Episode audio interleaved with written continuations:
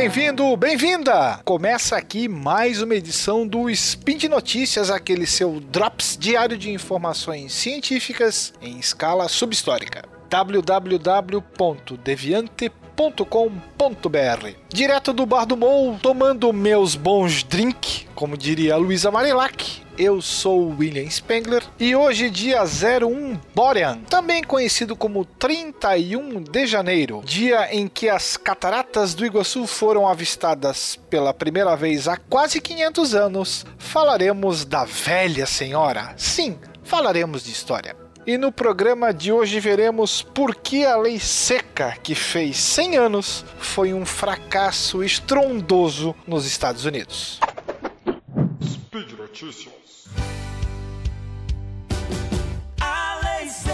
chegou pra valer. Nós aprova, nós aceita, mas não para de beber.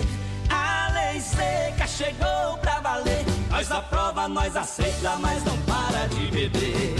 Pois bem, nessa era de coquetéis enormes, cervejas artesanais, bons drink, como diria também Marcelo Rigoli, e cervejas artesanais sempre presentes. É impressionante lembrar que há quase 100 anos os Estados Unidos impuseram uma proibição nacional à produção e à venda de todos os tipos de álcool. A Lei Seca, que durou de 17 de janeiro de 1920 a dezembro de 1933, agora é vista como um experimento fracassado que glamorizava o consumo ilegal de álcool, mas existem vários paralelos intrigantes nos tempos atuais. Os americanos estão consumindo mais álcool per capita agora do que no período que antecedeu a lei, quando os oponentes ao álcool argumentaram com sucesso que o consumo excessivo estava arruinando a vida familiar. Muitos dos mesmos estabelecimentos que operaram na ilegalidade durante a década de 20 estão florescendo em uma cultura que romantiza aquela época. E, em um momento de maiores divisões raciais, a proibição oferece uma lição de história pungente sobre como as restrições atingiram os negros e os imigrantes de forma mais severa do que as outras comunidades. Esse tratamento acabou levando muitos daqueles americanos marginalizados ao Partido Democrata que arquitetou a revogação da lei. Segundo a professora Lisa McGeer, autora do excelente livro A Guerra ao Álcool,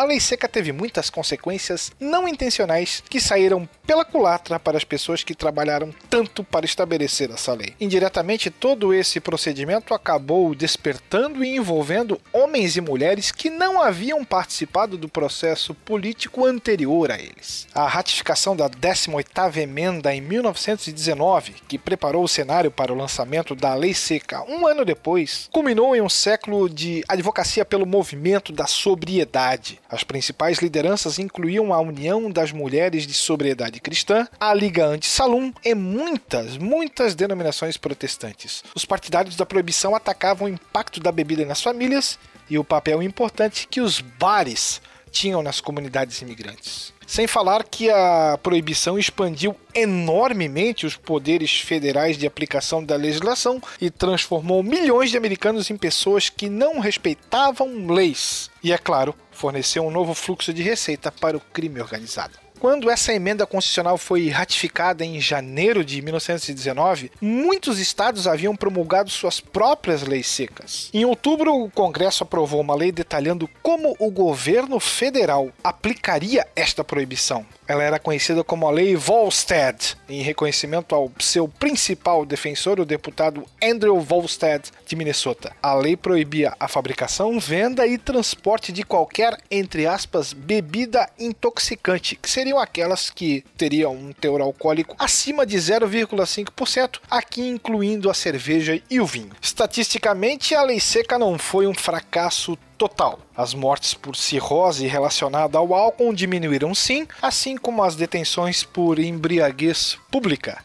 Mas o que as estatísticas não medem é o quanto a proibição foi amplamente desprezada. Os contrabandistas estabeleceram vastas redes de distribuição. Produtores de aguardente e do chamado gin de banheira proliferaram, às vezes produzindo bebida fatalmente contaminada. Bebedores determinados escondiam seu contrabando em garrafinhas de bolso ou bengalas ocas. Maryland, inclusive, se recusou a aprovar uma lei que aplicava a lei Volstead. O McSorley's Old Ale House, fundado em Nova York em 1850, 1954 e ainda florescendo como um dos bares mais antigos da cidade, nunca fechou suas portas durante a lei seca. Oficialmente servia, entre aspas, uma quase cerveja com baixo teor, mas na verdade produzia uma cerveja forte em instalações improvisadas no seu próprio porão. Hoje em dia, o gerente ainda comenta que pelo menos uma vez por semana as pessoas perguntam a ele o que eles fizeram durante a lei seca e a resposta dele é simples: ganhamos muito dinheiro. O governo federal, assim como as autoridades estaduais e municipais, gastou enormes somas em fiscalização, mas nunca alocou recursos suficientes para realizar um trabalho com eficiência. Os contrabandistas deram muito dinheiro a juízes, políticos e policiais para que estes deixassem as suas operações continuarem. Mas cuidado, é muito simplista dizer que a lei seca criou o crime organizado nos Estados Unidos. Sim, ela alimentou uma enorme expansão, pois as quadrilhas locais colaboravam com de outras regiões para estabelecer sistemas de remessa e estabelecer preços para o álcool contrabandeado. Entre os beneficiários, nós temos um gangster que vai ficar altamente famoso chamado Al Capone, em Chicago, que ganhava dezenas de milhões de dólares com o contrabando e estabelecimentos ilegais. Além das quadrilhas de gangsters, legiões de americanos estavam cometendo ou favorecendo crimes. Os tribunais e as prisões estavam tão sobrecarregados que os juízes começaram a aceitar acordos judiciais, o que acabou tornando-os uma prática comum na jurisprudência americana pela primeira vez. O sentimento anti-imigrante foi um fator chave por trás da lei seca, em parte por causa da imigração recorde nas décadas anteriores. Os bares nos bairros de imigrantes eram os principais alvos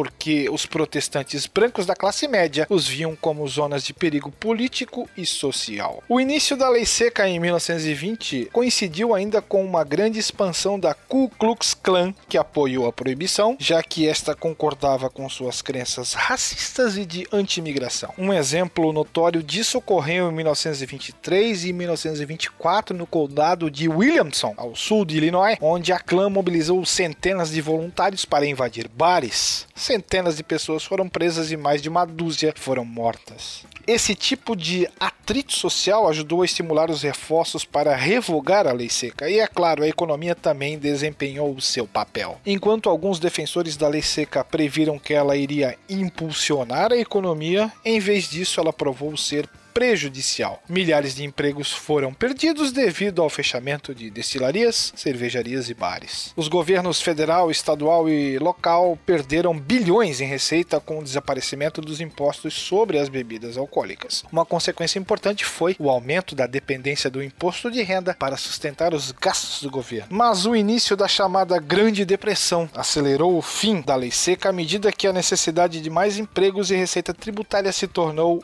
aguda. Partido Democrata pediu a revogação da lei em sua plataforma de 1932. Seu candidato à presidência, Franklin Delano Roosevelt, abraçou essa causa ao conquistar uma vitória esmagadora sobre o republicano Herbert Hoover. Em março de 1933, logo após a posse, Roosevelt assinou uma lei legalizando a venda de vinho e cerveja com 3,2% do teor alcoólico. O Congresso também propôs uma 21ª emenda que revogava a 18ª.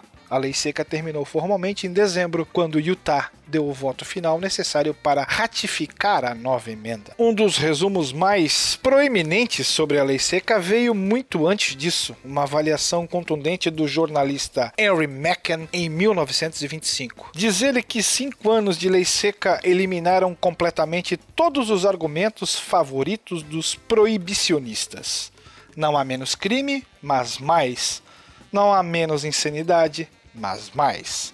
As despesas do governo não são menores, mas muito maiores, e o respeito pela lei não aumentou, mas sim diminuiu. That's all, folks. Para você que me ouve bebericando o seu drink favorito, vale conferir os links no post desse episódio lá no portal Deviante. Aproveite e deixe lá seu comentário, crítica ou sugestão. Aliás, esse podcast é possível graças ao seu apoio no patronato do SciCast através do Patreon, do Padrim e do PicPay. Bye bye, fellows!